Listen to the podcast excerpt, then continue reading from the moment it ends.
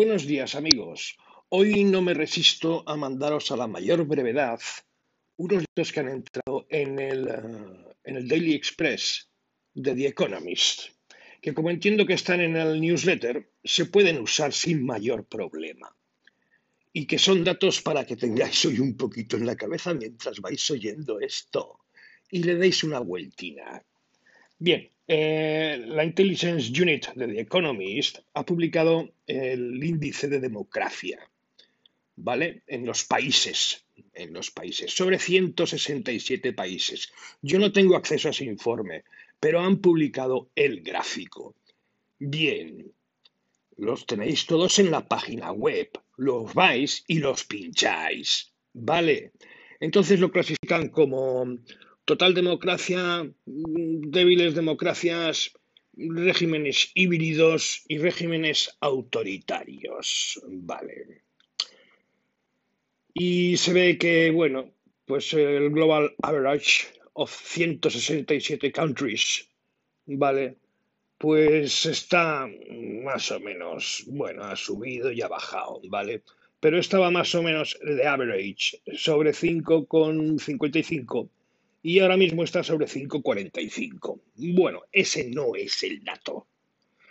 El dato es, el dato es que califican como democracias, democracias, a 22, a 22 de 167 como total democracia. Y que un tercio de la población mundial aún vive bajo regímenes autoritarios. Un tercio de la población mundial. Ahora hablaremos de la población mundial porque a mí el dato que me llamó la atención es esos 22 de 167. Bien, pero es que tenemos la ONU. Si solo hay 22 democracias, ¿qué pintan el resto en la ONU? ¿Cuántos hay en la ONU?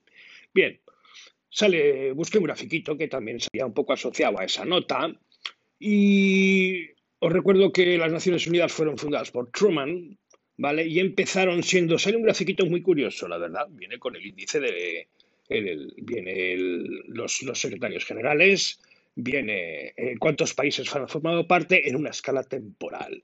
Y se ve que han ido con algunos incidentes que van remarcando de lo que fue pasando, ¿no? Y se ve que ha ido creciendo y creciendo y creciendo y creciendo. Bien. Pues, ¿qué deciros de esto?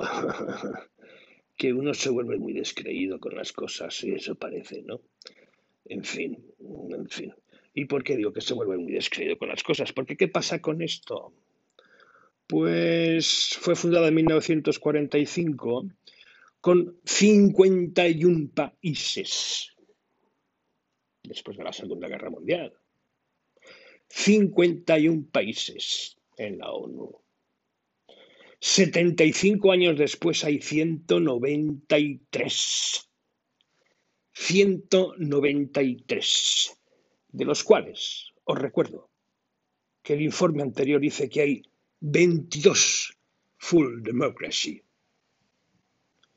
¿Qué hacemos decidiendo cosas en las Naciones Unidas? A ver, yo no hablo del Consejo de Seguridad que tiene sus propias reglas, ¿de acuerdo? Y forman parte quien forma parte y que algún año habrá que cambiar las sillas, digo yo. Pero bueno, aquí el hecho es que son 22 de 193. O sea, 22 democracias y 193 países. Y ese resto que no son totales democracias están decidiendo qué? Directivas, normativas, requisitos, y lo aceptamos todo de buen grado. Lo dice la ONU. El cambio climático, lo dice la ONU, porque se firma en asamblea. 22 democracias. Yo no digo que no haya que hablar, habrá que hablar, pero vamos a ver. Habrá que empezar a pensar en el respaldo moral que para una total democracia tiene un acuerdo de la ONU en Asamblea General. ¿O no? Yo lo dejo caer ahí porque se me hace alucinante. Y esto me llevó a otra cosa. dices, bueno, muy bien, son 22 democracias, ciento no sé cuántos países, 193. No sé en qué ranking habrán colocado a España dentro de esas 22, ¿eh? no, no tengo acceso. Vale, se ha producido una actualización de los datos de población. Entonces da dos datos, los de las Naciones Unidas y los de un instituto.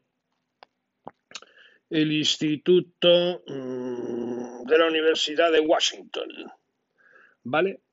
Y las estimaciones han caído. Pero cuando digo caído es caído brutalmente. Brutalmente.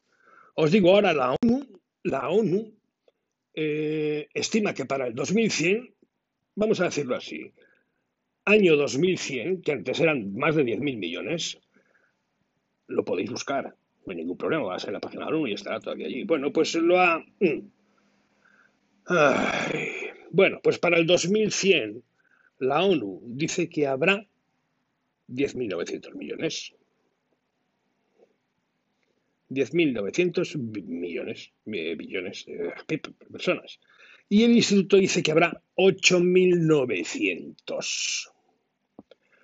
¿Por qué? Bueno, y España, que está eh, la mayor pérdida, ha perdido más de la mitad de su eh, Spain may lose more than half of its. Puede perder más de la mitad de la población de aquí al 2100. España, más de la mitad de la población del 2017 de aquí al 2100. No sé de dónde han sacado esto. ¿Vale? Pero que es que India y China se caen. Eso dice el Instituto de Washington, el de Washington. Dice que India va a pasar de tener 1.400 millones a tener 1.100 millones. 300 millones menos de personas. Y China pues China la estima en 1.600 millones. Este dato lo estuvimos chequeando ayer mi cuñado y yo. Aparentemente no llegan a 1.500. Aparentemente a fecha de hoy, China y India tienen más o menos la misma población, no llegan a 1.500. ¿Vale? Bueno, pues China también se cae. De 1.100 a espectaculares 730.000. Así que aparentemente, según Washington, a nivel mundial no vamos a llegar a 8.900 millones. La ONU sigue manteniendo sus 10.900. Ah, y sugiere que además ese pico, la Universidad de Washington dice que se va a dar sobre el 2064. O sea que caemos en población. Pobre Malthus, siempre equivocándose. Ay, si levantara la cabeza. Ay, si levantara la cabeza. Pero bueno, ¿qué es lo que hay? Es lo que os digo que son datos para pensar. O sea, que ya no penséis en 10.000 millones, sino en 9.000. Y ojo al dato que da de España, ¿eh? que no sé dónde saca. Pero lo más preocupante para mí es el tema de la ONU. Os lo digo de verdad. A mí se me acaba de encender la bombilla. O sea, yo ya de la ONU no me creo. Temas de asamblea, absoluta. Claro, pues eso ratifican todo. Absoluta, hacemos una asamblea y votamos. ¿Quiénes votamos? ¿Quiénes? Si solo hay 22 democracias, ¿quiénes votamos? Bueno, 22 vamos a subirle un poquito. Más o menos, 60. Eh, Oye, que son ciento, ¿eh? ¿Cuántos? ¿Ciento cuántos? Votando allí en la Asamblea. 193. Joder, macho, de verdad. Y luego aparece un grafiquito que, bueno, os lo pongo porque... Mm, no viene aquí, pero va en relación con la población y con los cambios de tendencia que está viendo. Claro, que la digitalización está siendo un problema porque está aumentando la brecha. Esto es de sentido común. Pero claro, hay que ser consciente de ello. Hemos acelerado mucho con el tema del COVID, se ha producido un aceleración, sobre todo en las sociedades occidentales. Pero ¿qué pasa en general? Pues que en general la gente que no tiene medios, los chavales que no tienen medios, pues no pueden acceder a una educación en condiciones porque tienen que compartir los medios con sus padres, o en casa, o donde sea. Entonces dice que uno de cada siete chavales no tiene acceso a Internet en casa. Uno de cada siete en América. Está hablando de datos de América. En América, en los Estados Unidos, uno de cada siete. Y que tienen que compartirlo en casa. Con lo cual, claro, estás en una franca desventaja. Esos pobres uno de siete, ¿cómo hacen para seguir la educación? Y hablamos de Estados Unidos. Bueno, sé que esto no tenía que ver con el tema, pero imaginaros el resto del mundo entonces. ¿Vale? Habrá sus sitios y sus sitios, pero ¿qué es lo que hay? A mí, de verdad, que lo que me ha llamado la atención son la ONU, 22 países full democracy, enfrentados al resto donde hablan y hablan y hablan. Bueno, a mí que hablen, las decisiones las toma el Consejo de Seguridad, pero muchos documentos son firmados en Asamblea. Lo ha firmado la ONU. El cambio climático lo ha firmado la ONU. Tremendo, es, para ver, pensároslo, ¿eh? Pensároslo. Yo lo dejo ahí. Venga, que tengáis un buen inicio de semana. Hasta luego.